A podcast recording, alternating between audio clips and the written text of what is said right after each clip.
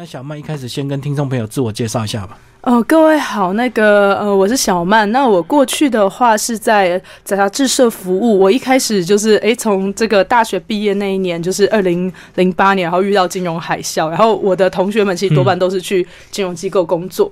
那但我那时候就是进了媒体业。那到媒体业就是诶，这样子一路走来，就从呃以前的财经线跑到政治线。那刚好就是接触到，其实这这段时间就我都在写这这几个领域。的故事，然后要说接触到八大行业的话，其实也是一个很巧的机缘。就是我们有一位我常光顾的服装店，然后这这个服装店老板跟我说：“哎，他的常客里面有有一位是做八大行业的小姐。”那他说他的人生故事非常的有趣，那光是他在店里闲聊的时候就已经听的，就是哇笑得花枝乱颤。然后他就说，哎，如果有一个专业的采访者来跟这个小姐聊聊的话，说不定可以问出更多更有趣的故事。所以《性感枪手》这本小说就是从这个这个起很有我觉得因缘际会的起点开始的。因为我们想到这个八大行业，其实它应该算社会线，跟你这个政治线跟财经线是没有关系，对不对？但是因为你遇到这个呃服装。店的老板帮你介绍他的故事，然后你们就聊起来。可是，一开始他就这么放心的就把他故事跟你讲嘛？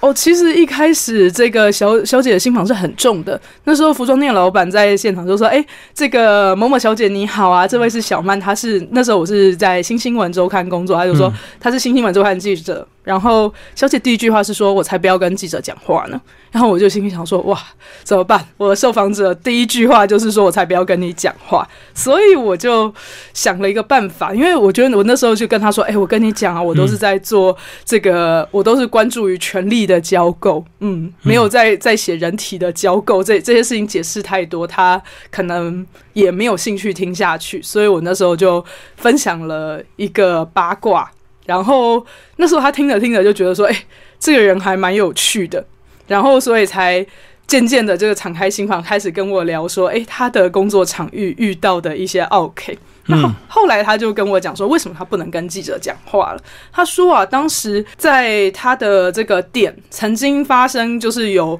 哦媒体也是周刊媒体，他们进去卧底采访，用真空摄影机去拍。去拍他们的工作的情况，然后还有就是，哎，这一位卧底的记者在就是装成客人在跟小姐对话。那那时候因为这这个呃这个的录像播出了，然后就其实给他们店里造成了不小麻烦，因为呃其实八大行业目前跟呃警方公权力的关系就是说，哎。如果双方就是各自安静的做自己的事情的话，那警方就也不会上门去临检或者是盘查。那这一被爆出来，哇，不得了！所以说。这个店那时候店他就说店将近关了三个月，然后因为这这个是呃因为在台湾八大行业因为没有设定任何一个新专区，所以它是都还是不合法的。嗯嗯。那在这样不合法情况下，大家就是也没有拿到遣散费，也没有薪水可言，所有人通通那三个月都回家自己想办法吃自己。所以那时候只要是听到说哎。这个记者、记者或者是这些媒体背景的人，他们通通都是吓得要跳上天花板，所以我那时候就可以理解说，哦，小姐她的敌意是起来有字的。因为确实这个呃，其实真的很难抓，因为太多了。那所以有时候只要媒体爆出来，他只好抓。那媒体如果不报的话，其实有时候这个警察还有很多事情要忙啊，他不会去特意去呃去到处去临检这些所谓的八大行业这样子。嗯，那一开始你在这个呃基于这样的一个算是一点兴趣跟他聊起来之后，你那时候就有想要写书的念头吗？还是那时候只是纯粹只是好奇八卦而已？哦，其实一开始一开始的话，当然就是诶用这个闲聊的方式展开嘛。然后小姐就开始跟我讲说她的这个各种这个经手过的 OK 的这个呃事情啊，然后还有她的一些人生故事。然后我真的是哇，越听越着迷。那我那时候就问她说：“哎，你怎么没有自己想要写书？”她说：“她当然想啊，可是。”呃，无论是觉得说文笔，或者是说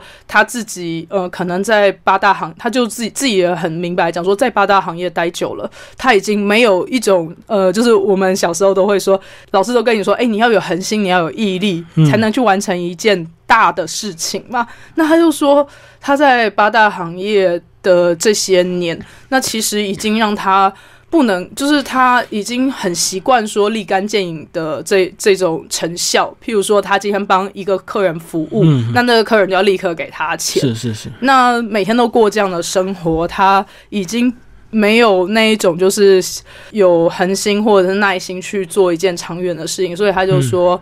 呃，如果说有有其他人能够记得我把我们的故事写下来的话，那就太好了。那我觉得那时候这件事情反而就开启了我想要去做八大行业田野调查的这这个行动。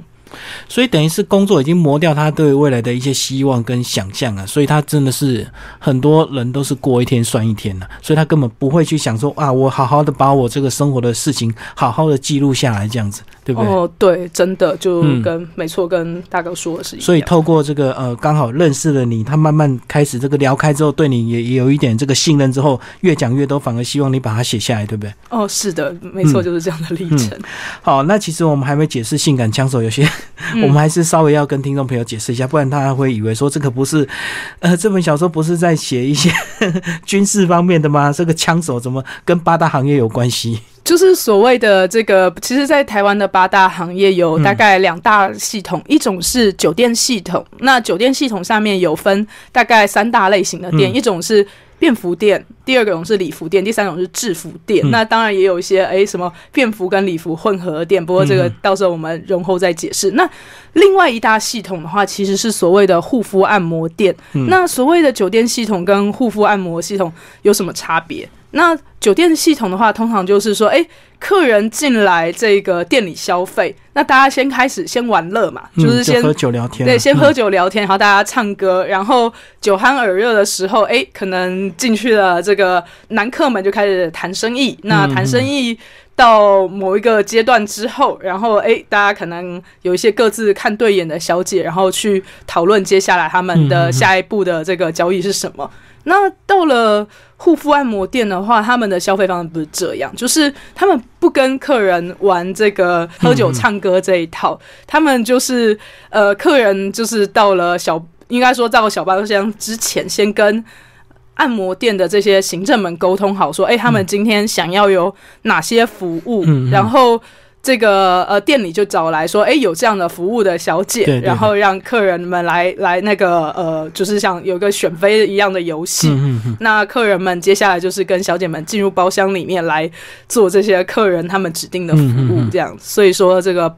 八大行业的这个，这算是两大体系。那当然还有一些我们以前呃，就是香港话说的所谓的一楼一凤。那在台湾，台湾的常用语叫做个人工作室。那其实我们只要上网 Google 都可以很很容易的找到这方面的说文解字啊。所以这个呃，这本小说的这个主角就是在护肤店上班，然后因为他有一做一些特别的服务，所以这个呃，研发出他跟客人的很多算是情感或者是金钱的一些纠结。对不对？嗯，的确，这部分的话，真的是，就是我也觉得非常的有趣啊。那这边也分享一个我听到他他分享让我觉得非常印象深刻的故事哦。他就说，曾经有有一天，他在就是小包厢里面跟客人在这个哎，就是在跟。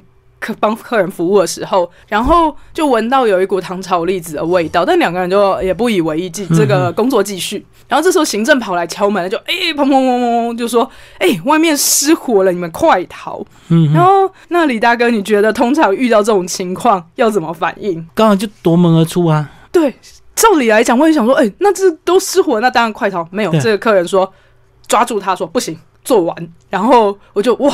这个客人是怎么了？居然不要命了，这不要命了。然后他又说：“哦，那但是这还有后话，就是他就哦好，这个要要做完是不是？因为当时当当下孤男寡女两个人又又是没有穿衣服的状态，那客人力气又很大，他就想说啊，不管，那就先先把他服务完好了。那没想到服务完之后。”客人就啊，这个客人从这个呃这个精虫上脑模式切换回圣人模式之后，就火速的穿上衣服，一溜烟了就跑掉了，把他自己留在包厢里。我就啊，我就想说，那时候真的当下非常的震惊，想说，哎，这位客人没有想到帮他服务的也是一个活生生有血有肉的人吗？哦，他只在乎他的钱不要白白浪费就对，嗯，然后然后就就这个客人要跑出去了，然后这个小姐就说。他那时候就是拿，就是捧着捧着他的手，就说他那时候就是满手都是客人的液体。那我那时候当下采访的时候，我也不由自主一直看着我的手，在带入这个小姐的情绪。那小姐就说，她那时候就想说，哇，她如果人生最后一件事情是在帮客人做手工的话，这怎么瞑目啊？她。然后，所以我就说，那那你那时候怎么办？他说他跑去洗手。我说哇，你还有空洗手？他说要不然觉得脏兮兮的，穿衣服不太好。然后他就洗完手，然后穿上衣服之后，然后一打开那个包厢门，哇，外面其实火场里面都是黑暗的，已经浓烟密布，火已经停电什么的。对对，已经停电，那火已经烧得很大。那还好，他说那时候电并不大，所以他就凭着他的印象，就是摸黑走出来，就。摸黑走出来之后，在柜台的时候遇到那一位客人，然后就，哎，我就想说，哎，还没走啊，这个这个人是怎样？然后他就说，客人那时候正在跟那个柜台的这个行政小弟在那边拍桌发飙，说，哎，我来玩，居然遇到火灾，你们看是不是要退钱？然后我就，哇。不止把这个帮你服务的这个活生生的另外一个人丢在火场里面不管，那满脑子就想着说，哎，自己只要只要开心之后，然后还还想说，哎，不行，我要把钱要回来。然后我那时候也真的很想说，如果我可以在茫茫人海中找到这这位客人的话，我真的很想问他说，哎，你为什么会这样做？因为他已经享受完了，又想退费，实在是太过分。如果说他真的一开始就听到师傅赶快跑掉，是不是退费还有点道理？这样子，我那时候真的是有一种非常惊讶感觉。然后这位小姐其实她也不觉得她。他的叙述口吻也不像他受了委屈，他就像跟我讲一件他的这个职场里发生的一件非常好笑的事情。但是我那时候听了就是哇，这个有时候真的是就是生死关头。然后我们听起来有点悲伤，可是在他的口吻听起来有点像是就好像是在好笑事情之一这样子而已嘛，对不对？对对对。然后所以我那时候也会想说，他到底遇到了多少事情，所以可以让他用这么轻描淡写甚至戏谑的口吻来分享这么可怕的经验。那其实我相信会在这个呃所谓的这个比较特别的服务店上班的小姐，她们背后都有一些不得已的原因，对不对？都有一些苦衷。那可能是她个人的因素，也可能是家人，或者是可能呃交到一个这个小白脸，嗯，是不是都有很多这样的一个因素，让他们只好陷入这样的一个行业里面？呃，其实真的就是就诚如李大哥所说的，就是我觉得大家会想要就是进入八大行业，其实都有一些不得已的苦衷或理由。那像是哎，客人你们也很喜欢问小姐一个很经典的问题，就说哎，就是这其实带着一种道德教训的，他就说哎，你妈知不知道你在做八大行业？啊 就想教训他一下，对，想要教训他一下，或者是说哎。你做这一行，难道都不会想要转行吗？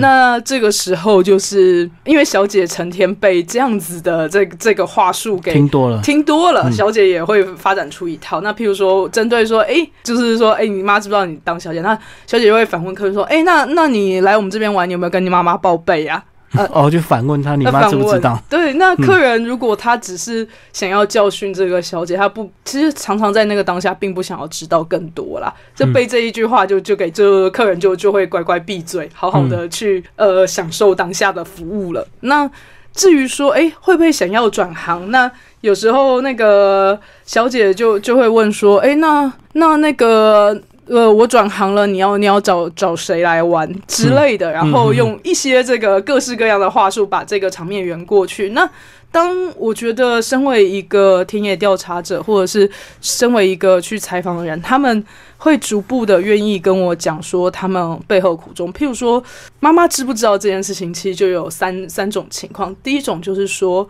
小姐就会说，呃，她没有跟她的家人讲，那他们家人也从来不提她工作的事情，可是。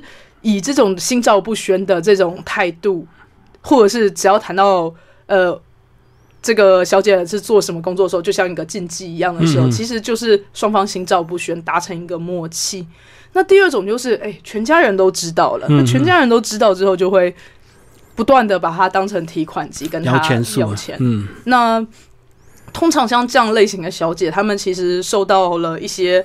情绪勒索，甚至是金钱上的勒索，或者是哎，有时候不只是家人，男朋友也进入了这个要钱的行列。但是这些小姐会觉得说，哎，他们其实我的受访者们都很在乎社会观感，他们知道，呃，他们所从事的行业并不是社会上每个人都能接受的。那而且他们也很。担心，就是说，哎，社当外界知道他们的职业之后，会对他们是不是有一些不利想象？是啊，是。像之前光是哎被媒体采访，就大家一整间店都这个要歇业这个三三个月嘛，所以他们就会。觉得说，一来他们很难向对外求助，那即使面对诶这样子家人或者是男朋友，甚至有些小姐交的是女朋友，那这样子的这个情感或金钱勒索，他们还是会付钱，希望保留他们对社会的连接。那第三种，其实我觉得是一个台湾社社会可能要好好思考的结构性问题，因为可能就是这一位小姐她。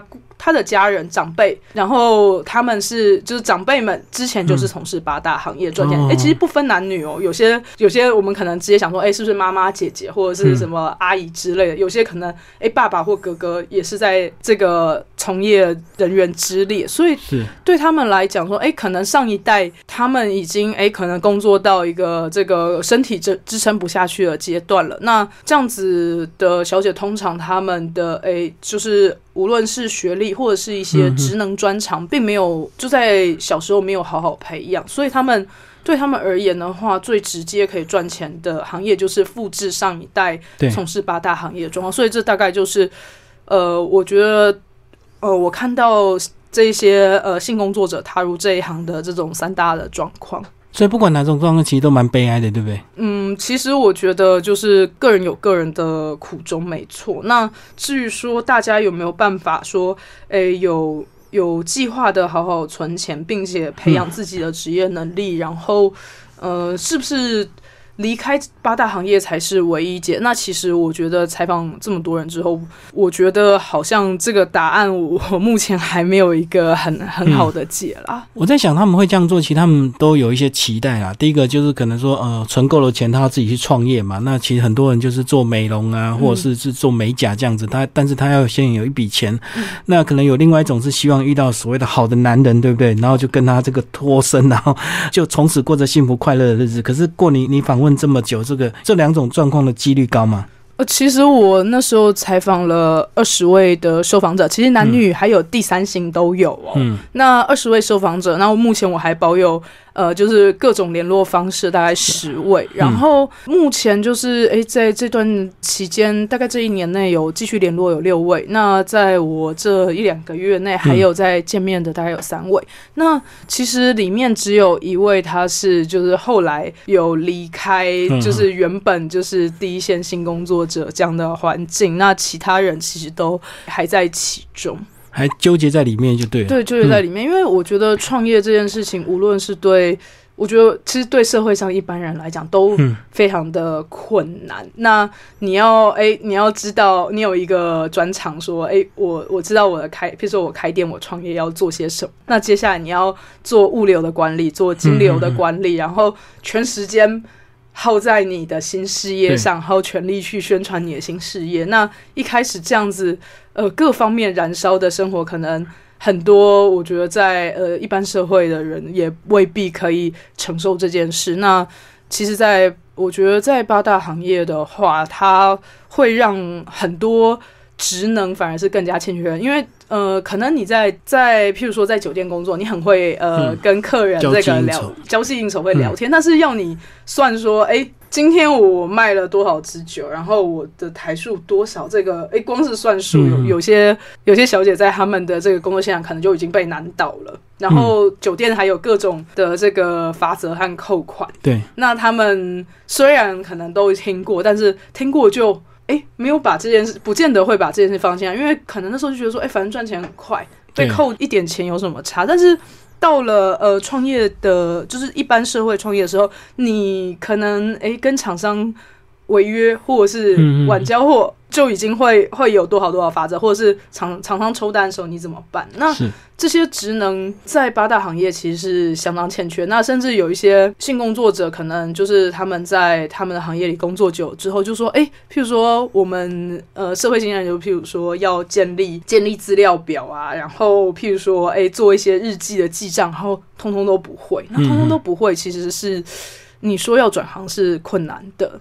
对，而且刚刚小曼讲到一个关键的因素，就是其实，在八大行业相对其实赚钱比较容易。那当他要自己创业，或者是回到社会做一般的工作，其实相对那个钱是比较微薄，所以对他来讲，可能呃心有余而力不足，也很难有那种所谓的动力，对不对？对，就是我觉得其实对一一般人也是这样，就是我们也可以用自己的处境出发嘛，就想想说，哎，如果我现在走出舒适圈去创业，那。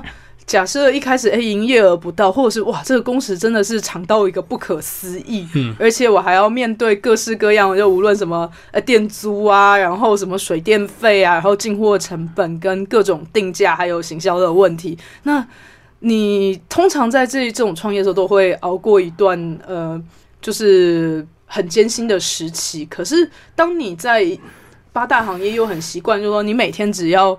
去服务一个客人，然后他他就有立竿见影的就小费啊什么的小小费，或者是有立竿见影的这一些服务相对他的费用的话，那你就会觉得说，哎，那我为什么要那么累去做一个这这么艰辛的创业？而且创业其实不见得赚钱，可能赔钱啊！我为什么要花时间去做这一件事情呢？所以他其实反而我觉得，呃，因为八大行业有。他们在征才的时候会有一个话术，就说：“哎，你可以很快赚到钱，就可以去做你想做的事情，就可以离开。”但是其实反而观察到，像是二十位受访者，只有一位就目前是脱脱离这个呃第一线性工作者状态的话，那我其实觉得说。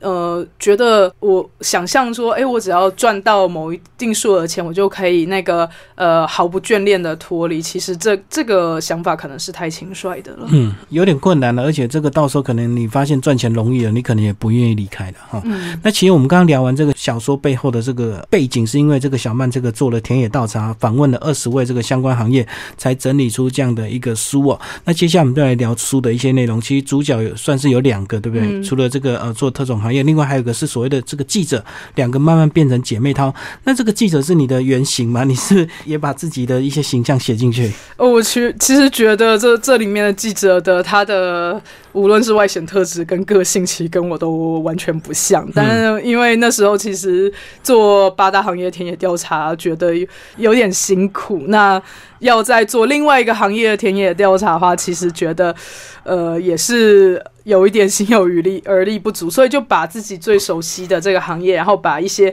呃过去跟我共事过同事的他们的无论是工作习惯还是个性的原型，变成这个角色，就林伟书这个角色。那这个角色的话，也是希望说，哎，让在这个呃一般社会的读者，如果大家不是能够一开始就把这个自己的思维模式带进八大行业的话，希望说他当一个桥梁，把这个。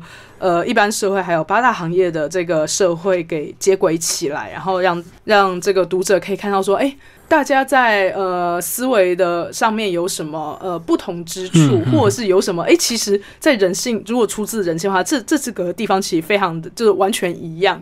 那我希望可以给读者这样的趣味感，就是透过他们的一些对谈或者是生活的互动，去了解呃两边的一个价值观的差异，就对。嗯，是的。嗯嗯嗯。所以这个我们一般还是认为所谓的这个呃记者他这样的算是比较我们一般的这个算是比较主流，或者是比较我们觉得 我们自己认为正常。的一个价值观，然后这个八大行业他们的个那个是比较另外一边的一个价值观，然后透过这样的一个对话，呃，产生这个小说的一个趣味。但是其实呃，写到这样的一个议题，那最后这个大家总是会觉得说，那结局的结局到底是要很惨，还是要这个呃，他从此就过着幸福快乐的日子，他这个从良了，他找到一个好的男人？你那时候怎么思考你的结局？还是说他根本就不需要一个结局？呃，我觉得这这个部分话，其实，在当时我也跟呃我的编辑还有静文学里面伙伴们有有过不少讨论。那当然，就是如果我们结局用这个好结局跟坏结局这种很二元论的这个世界的话，那你说要有一个人人幸福、快乐、完美好结局，嗯，其实真的是有一种，就是做过这些田野调查之后，就有会有一种呃，怎么可能这样子很直觉的想法出来？那其实，在创作到一个呃心情比较低潮的时候，真的有想说，因为其实你从事八大行业，真的很容易走进一个坏结局，因为当你。就身边的朋友或者是你身边的人都是就是吹捧着说，哎，我我每天都要有立竿见影的收获。那其实这样子，我们用一句比较负面的成语，就是比较短视经历。那或者是说，哎，觉得说我今朝有酒今朝醉，那明天的事情我不管。那其实这样的生活态度。真的很容易把人导向就是不光明的未来啦。那在这样的情况下，其实呃，在创作又就是作者本身心情没有很好的时候，就会有一种啊，那个那我就来一个这个坏的结局，悲惨的坏结局。可是那时候，嗯，大家就是我那时候其实也会觉得说，就是编辑也会提醒我说，哎，有有必要这样吗？是不是要给大家一些？希望和出路，因为也不是说每一个呃，这个在这个环境里面面的，就在八大行业里面从业人员，就是最后下场都都是那么凄凉啊。那我觉得这这也言之成立，所以我那时候就给了一个不完美结局，但是又有带有一点希望。那希望这个部分的话，也也希望说，哎，读者们可以有一些这个感受，这样子。不过我觉得这个主角倒是自己个人有一些坚持，然后所以说说他虽然在这个行业里这个打滚，然后需要这些经济收入，可是他还是有他个人的一些坚持，这样子，他个人对未来还是有一些梦想。我相信每个人其实都有，只是他会不会表达出来，会不会跟你讲而已嘛。嗯，的确，因为在有时候其实就是就像我们在一般社会上，然后跟别人讲说。哎，我有一个什么什么样的梦想，那可能就会面临别人就会嘲笑、嘲笑或者是吐槽你，就是说，哎呀，怎么会你这个年纪还在想这种事情呢？之类。那其实有时候你把真心掏出来面对社会的时候，会受到一些挫伤跟挫折啦。那我觉得可能到了一个年纪之后，大家会。呃，学习怎么样？这个呃，隐藏自己的这个初衷跟真心，然后好好的适应社会的游戏规则。对，可能这个从小你讲了一些梦想，被人家笑笑久之后，你就不想讲了。那更何况是他们更不想讲，对不对？最后，小曼讲一下你这本书好不好？你这个呃，这个作品完成之后，你希望什么人来来看到这样的？其实呃，我是一个真的是文坛完全完全的新鲜人。然后，其实，在写性感枪手之前，我也没有。就是我每每天都在写报道，或者是在写一些代笔的这个稿件，然后没有，就是我也没有，就是好好的思考过，哎，我是不是应该去去投文学奖来打这个文学的擂台？所以那时候对一个呃，就是那时候进文学愿意帮我出这本小说，然后我是一个名气为零的创作者的时候，那我那时候其实已经。不想预设有谁会会是我的客群，我只想要说，只要多一个人知道这这一本小说，或多一个人愿意看，我都我都那个没有关系。因为那时候其实我的朋友们，他们那时候帮我转贴，然后这个朋友的朋友在 FB 上就说我没买，但是我在成品里面看完了。然 然后我即使接到这个回应，都没买，但是在成品里面看完，然后我就心想说，哎，我写了十二万字。你花多久看完啊？嗯，然后对方还说：“哎，我花了八个小时，然后为了这个去了两次成品。”我就哇，为了看完这本书，愿意在成品里面花八个小时，而且还特别去了两次。那我其实接到这样的回馈，我也觉得非常的感动。唉，就为了省三百多块钱。对啊，那个 如果想要节省八小时的话，那个可以直接买回。对啊，在家看也是比较舒服。那其实这个呃，你在写写出来之后，有没有遇到所谓的一些正义魔人这样子？就是说他会觉得我们干嘛去关心他，或者是我们干嘛去理解他？因为他自己的选择，那是这是他所承受的一个后果啊。有没有遇到这样的一个读者？回应哦，的确是有遇到，就是其实是就是等于说匿名 ID 会这样说，就说啊，不就是就是讲写的很酸这样，就或者是说啊，那不就爱钱，所以两腿开开嘛。那我那时候其实就诶思考了这个问题，就是诶，首先这个这个刻社会刻板印象好像以为说赚钱很容易，但是其实台湾有一句俗谚，就是说诶，我什么方式最容易赚到钱？第一卖冰。第二做医生，其实有时候我们就省略说第三，就第三是开杂包金，就是所谓的呃，就是杂包金，就是所谓的开特种行业嘛。但是哎，里面没有提到说那个卖身最赚钱，因为第一卖兵，卖兵就是说哎，低成本高获利。那当医生其实可以理解说，不一定是医生的职业，而是说你有一个非常专精的专长，无可取代，所以。你有无可取代的专长的话，你会有高获利。那第三开 z a v o g i n 其实是一个，呃，我觉得它其实是一个企，就是说你要当企业的老板去经营一个企业，所以呃，你才能够高获利。那因为我那时候采访呃八大行业的性工作者之外，然后也问了一些经纪人，还还有就是呃，可能呃相关有插股的这这个所谓的公司股东们，他们其实那时候我在做这些访谈的时候，我发现说哦。其实八大行业他们的经营方式跟我们认识到的这个，譬如说 Seven Eleven 连锁店是没有差别的哦。就他们背后还是有经纪人，就对。对，他们是有一个经济的模式，然后还有一个就是，呃，其实后面的经营方式是很严谨的。那只是他们卖卖的东西是呃性服务。那我那时候对于这样这样子有有这样子很酸的回应的读者，我其实觉得说，哎。那如果叫我用一句话回应的话，我可能会说，我很希望他真的去理解八大行业的这个产业的获利结构跟生态后，再来评论是不是呃这么单纯，这么单纯，嗯嗯，对。所以背后其实有很多复杂的因素，包括我们这个社会新闻常常看到，可能有时候警方可能也是有一些纠结，所以这个有时候临检的次数就跟这个有关系，对不对？这个背后势力都有一定的一个关联了。哦，对，其实我觉得这这个这虽然不是我在。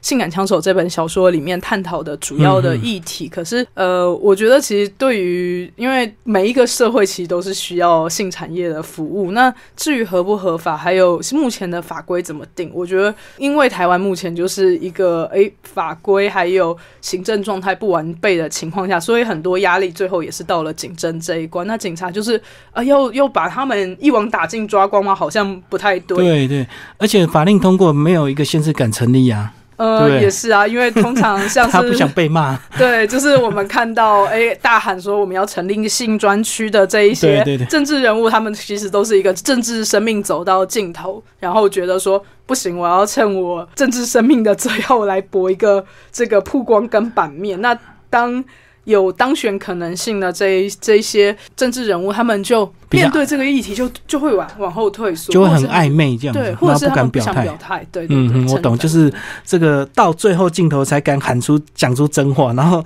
如果你现在还有机会，或者是你连任中的话，你绝对不会想碰这个议题，就是继续拖吧。其实有点像我们这个重机上国道啊，不是法令通过，可是交通部就是没开放啊。然后就大家两边一直撑啊，撑到最后就是看时间的演变吧。对啊，就是我觉得有时候一些社社会问题真的是很需。需要从各方面去努力，就不是像我们在因为社会新闻习惯下一些耸动的标题，然后就是大家就会觉得说啊。就是这些些人在这个行业里面，他们都很乱。就是这个是变成刻板印象，就哦，这些人在这个行业里就等于都很乱，难怪他们会遇到一些很凄凄惨，或者是让我们觉得哇匪夷所思的遭遇。